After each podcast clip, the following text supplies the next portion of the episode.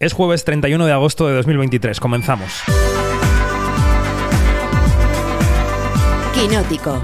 Cine, series y cultura audiovisual con David Martos. Onda Cero. ¿Qué tal? ¿Cómo estáis? Vuelve Quinótico a Onda Cero después de las vacaciones de verano y vuelve más centrado que nunca en los estrenos de la semana. Repasaremos varias películas que tenéis que ver si queréis estar al día, pero nos centraremos en una, en Passages, lo nuevo del director Aida Sachs, que pasó por Sundance, que pasó por Berlín y con el que pudimos charlar este verano en el Atlántida Mallorca Film Fest. Así suena la película. Es mi fiesta, pero mi marido no quiere bailar. Si quieres, bailo contigo.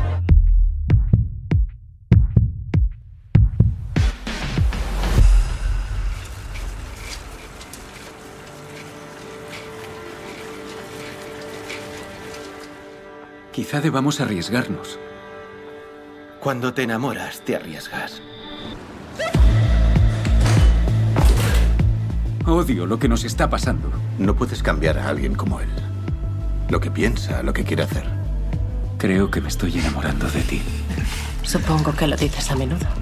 Lo digo cuando lo siento. Pues como decíamos en Mallorca, hablamos con el director neoyorquino que nos contaba que es una película sin vergüenza. The, the way that I see it most significantly is, is another thing that I think is unique about Passages and my body of work is that it's a film without shame. So nothing is hidden in the film, which doesn't mean that everything is good or useful or, or non destructive, um, but nothing is hidden. And that to me seems like. Um, progress. On the other hand, you know, I'm I'm kind of shy of the term progress because I don't think things go in one direction, and I think we've really stepped backwards when it comes to to cinema. Um, both the representation of intimacy and sex in cinema, but, but also just cinema in general. Ahora veremos porque es una película sin vergüenza cuando os contemos el argumento. La entrevista la podéis leer en quinótico.es, como también podéis leer la charla que mantuvimos con los actores hombres de la película, Franz Rogowski y Ben Whishaw que son una pareja homosexual, el primero es director de cine, y esa pareja se resquebraja cuando una trabajadora de ese rodaje, que es Adele Sarchopoulos, aparece por allí. Eh, decía Ben Whishaw en la entrevista que le gusta el buen ambiente en un rodaje, que es esencial, y que el personaje de Rogowski es una especie de abusón. Eso no le gusta en la vida real. I can tell if some, I, I, I don't want to work with bullies. I don't think it's necessary, and I don't think it's conducive to good work at all. I'm not saying that your character is a bully, but some directors that behave like that can be bullies. And I totally agree And that I it's don't not wanna- necessary. I'm sorry. Yeah, no. I interrupt you all the time. No, you, you don't. But I no, and I've made my point. I, but I don't you think I, I I if I got a whiff of down you know the grapevine that a, a director was a bully, I would not work with them even if they were very great. But maybe I should. Anyway, not that I've really. Maybe you should. Maybe- Maybe, you should do it more often. um, I'm gonna yeah, seek I- out bullies just from now. yes. Um, I mean, I know one or two bullies that are just, uh, yeah, very good filmmakers, and I think I would sacrifice my comfort zone once again to work with them.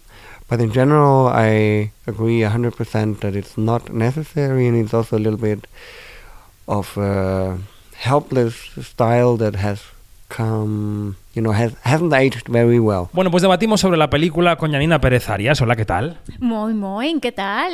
Muy bien. Y con Dani Mantilla, hola. Encantado de hablar de Passages, que es una película que vimos en Sundance hace unos meses y nos gustó mucho. Estamos en el Festival de Venecia. Todo lo de Venecia lo podéis escuchar en quinótico.es. Pero aquí hacemos un hueco para los estrenos. Empiezo por ti, Yani. ¿Qué te pareció Passages? Mira, me gustó bastante y te digo por, los, por qué. Porque eh, eh, ese trío que se montó Ira Sachs, eh, de verdad que, que yo tenía muchísimo tiempo que no veía algo así en el cine. Eh, y lo otro también es de qué manera está tratado allí el, el sexo, la, la atracción física. y es muy gracioso porque mm, tiempo después tuve una entrevista con Ira Sachs y, y, y le, y precisamente hablamos de, lo de una cosa que había dicho Almodóvar hace mucho tiempo y Almodóvar dijo, es que en el cine ya no se folla. Y es verdad. Entonces, claro, este, vemos aquí eh, escenas de sexo eh, puro y duro, bien montadas, bien rodadas y de verdad que, que es un... eh, de verdad que disfrutas mucho viendo la dinámica de estas tres personas, de esa relación eh, tóxica, porque hay, que decirlo, de eh, los límites, que, ¿dónde están los límites de, de- de la, de, yo diría de- de- del, del querer, del querer tenerlo todo a la vez eh, para y en todas partes para sí mismo. Y, y bueno, de verdad que es una película bastante, bastante interesantona. Bueno, el primero que no rueda eh, polvos es Almodóvar, que en extraña forma de vida dijo que le interesaban más otras cosas. Dani. Es un cine sensual, pero muy poco explícito, porque además ha contado en entrevistas a Adele Sergio Paulos que eh, le dijo a Ira Sachs que preferiría no aparecer desnuda. Recordemos que ella viene de una película que hace 10 años ganó la Palma de Oro, que era eh, fantástica y al mismo tiempo un poco eh, una fantasía boyer de- del director. Y aquí pidió que ella no saliera eh, desnuda y realmente la escena que ha sido un poco más polémica es un, coito entre los personajes de, Ben Whishaw y de Frank Rogowski que no es demasiado explícita, pero no hay cortes. Eh, Ves un polvo, digamos. Eh, y por eso la gente se ha vuelto loca y ha sido una de las películas que en, es- en Estados Unidos recibió la calificación por edades NC17, que es como que prohibide- prohíben acceder a la sala a un menor de 18 años, que tuvo, por ejemplo, una peli española como Átame, de Almodóvar, hace ya más de 30 años, y que es poco habitual y que muchas veces es injusta, porque solo se aplica cuando hay sexo. Cuando hay mucha violencia, es R y ya está. Haya lo que haya. Si se ven entrañas, R. Si se ve em, un acto sexual, aunque no sea particularmente explícito, pues puedes tener un NC-17. Y por eso em, es una peli interesante en ese sentido y en ese retrato. Mm, A mí lo que me pasa es que yo la he visto dos veces, la segunda me ha gustado más que la primera, me gusta la película en general, pero me ha ido gustando más con el proceso, y es que estos personajes a los que odio, los odio a todos, me resultan cautivadores. Es que es cierto, o sea, son todos súper antipáticos, o sea, es antipatiquísimos, Eh, es una cosa así como que, pero ¿de qué vas? O sea, eh, eh, eh, te- y te saca de tus casillas, y eso a mí me encanta cuando un director toma la decisión de decir, mira, voy a hacer personajes antipatiquísimos. Y, y es que no, y es que te pasas toda la película, pero ¿qué es esto? ¿Pero por qué? ¿Pero por qué haces eso? Y, y- y bueno, a mí me parece muy válido, no sé, ¿no? No, no, a mí me parece una, una cosa interesantísima. No lo diría tanto por los personajes de Ben y de Adele, creo que son personas más, más corrientes. El director. Pero el director que hace eh, Frank Rogowski, que probablemente sea el, el actor europeo más interesante del momento, que Sí, puede hacer cualquier sí, tipo sí, sí. de personajes, como el preso A homosexual. pesar de que su rostro parece que puede marcar y que lo reconozca siempre, pero se, se- se mete en el personaje. Pero es que podría ser un, un Sean Penn en ese sentido, un Sí. físico magnético que puede no tener una belleza convencional, pero de repente te das cuenta que es súper atractivo. Pero a mí lo que me, me encanta de este personaje, de este director monstruoso, eh, es que es el perfecto retrato de- del hombre tóxico que puedes encontrar en la vida sentimental de tus amigas o de tus amigos. Que dices, pero por favor, aléjate de ese gilipollas, porque tú desde fuera lo ves, pero desde dentro estás completamente eh, dentro y, no puedes salir de ahí porque tienes una relación tóxica y obsesiva con esa persona. Y creo que muy pocas películas han contado también esa parte de- del deseo y de las relaciones como Passages. Y además de, de- del concepto que tiene esta persona, el, el super megatóxico que es, que es Franks, que es la cuestión de, de qué es lo que tiene él en la cabeza, cuál es el concepto que tiene él de felicidad, de, de- de una familia, de, de todo esto, y resulta eh, que, que es todo humo que es todo él, que es todo, eh, es un, un- es un trata- es un tratamiento muy, muy, muy, muy detallado de lo que es una persona tóxica. No, no se deja nada fuera. Eh, Ira Sachs con este personaje, pero nada. Y los otros dos personajes que son, que yo, que yo también digo que son medio antipáticos, es por el tipo de decisiones que toman. Son un poco pusilánimes ¿Sí? en ese Exacto. sentido. Es como, por favor, eh, despierta. Bueno, por recomendación quinótica. Os recuerdo que tanto la entrevista con Ira Sachs como la entrevista con los dos actores masculinos de la peli están en quinótico.es y no solo nosotros repasaremos estrenos aquí hoy, ¿eh? también la redacción que está en Madrid, porque ¿qué nos trae el cine español? La peli española que destacamos esta semana es Salta. Escuchamos cómo suena esta comedia con Marta Nieto y con Tamar Novas y después la opinión de nuestra María José Arias. Me llamo Teo y vivo en el año 1989. Un día encontré un agujero de gusano y viajé al año 2022. Mira quién está aquí. En serio, ¿tú quién eres? Soy Oscar. Soy tu hermano. Tienes que contármelo todo. Chao quinóticos, ¿qué tal? ¿Cómo estáis?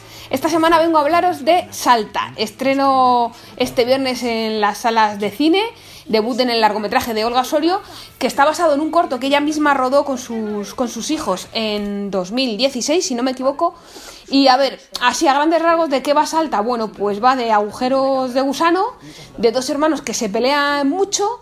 Uno de ellos se atraviesa uno de estos agujeros de gusano, viaja en el tiempo al futuro y allí se encuentra con la versión adulta de su, de su hermano, que está interpretada por Tamar Novas. Y este hermano mayor, pues tiene que hacer de hermano mayor, arreglar el desaguisado que ha provocado su propio hermano pequeño y devolverle a su tiempo, porque claro, un niño de los 80, ¿qué hace un niño de los 80 en el presente? Pues volverse loco con, con las consolas. En fin, la película es muy tierna, es muy divertida, te hace llorar, te hace reír. Eh, el chavalín que hace del pequeño Teo, eh, Mario Santos, es todo un descubrimiento, su primera película y la verdad es que está muy bien.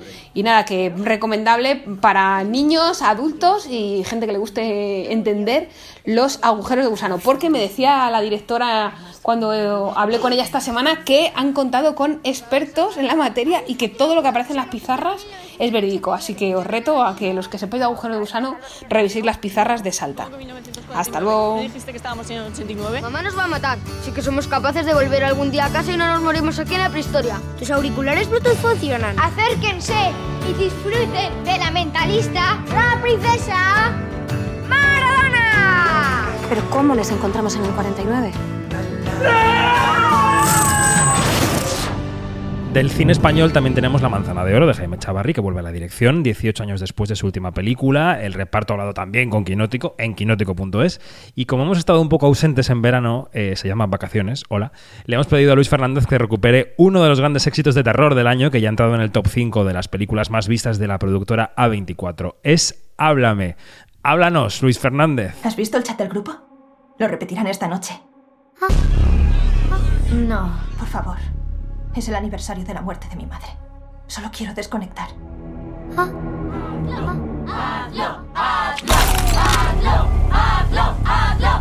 quién le toca? Lo hago yo. No pueden pasar más de 90 segundos, ¿queda claro? ¿Qué pasa después de los 90 segundos? ¿Se querrán quedar? Hola, hola.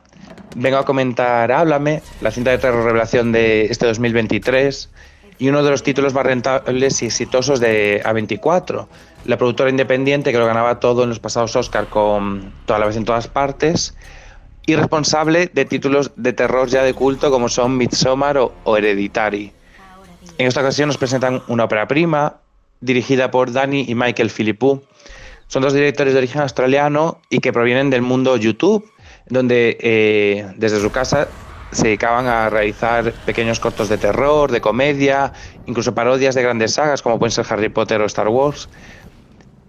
Estos directores sacan adelante una ópera prima brillante, inteligente, emocionante, una metáfora sobre las drogas, sobre las adicciones, sobre el peligro de entrar en esta espiral de, de destrucción y de, de autosabotaje incluso. Y lo hacen de una forma obvia, pero, pero necesaria. Y además plantan la semilla para el inicio de una gran saga de terror. Realmente, eh, si la continuación, ya, que ya está confirmada por A24, alcanza el nivel de, de esta primera entrega, estaremos ante el inicio de una de las grandes eh, sagas de terror del cine. Háblame.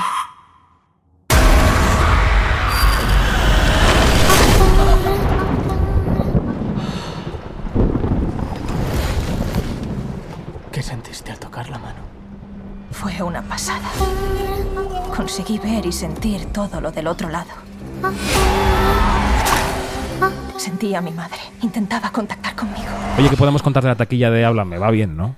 Va bastante bien, porque además ahora mismo creo que es como la cuarta película más taquillera de A24, que es la producción independ la, la productora independiente y distribuidora mm, cool del momento, como lo Sí. era hace unos años Megan Ellison, que ahora está desaparecida, por cierto, desde que eh, se cerró el, el chiringuito de, de- Uy, una palabra muy fea, pero sí, el chiringuito de Annapurna. Pero A24 tiene esta mezcla entre eh, cine de autor de premios, pero también con cierta vocación comercial. Venimos de películas como puede ser Lady Bird, como puede ser Hereditary, y de repente llega eh, Háblame, que es una especie de actualización de, de la Ouija, traído a los tiempos modernos, pero que habla de, de- de la crisis de, de los opiáceos en Estados Unidos. Es como una metáfora de, de eso. Y al mismo tiempo funciona la dimensión dramática y te funciona la terrorífica, porque es una película que da susto.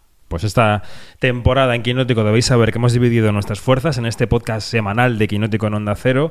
eh, pues están los estrenos y en el podcast que tiene el numerito que está en quinótico.es está el debate y están las noticias. Esta semana estamos en el Festival de Venecia, así que todo lo que queráis saber de Venecia está en quinótico.es.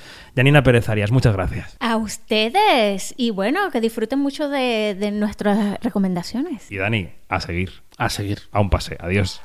Corriendo.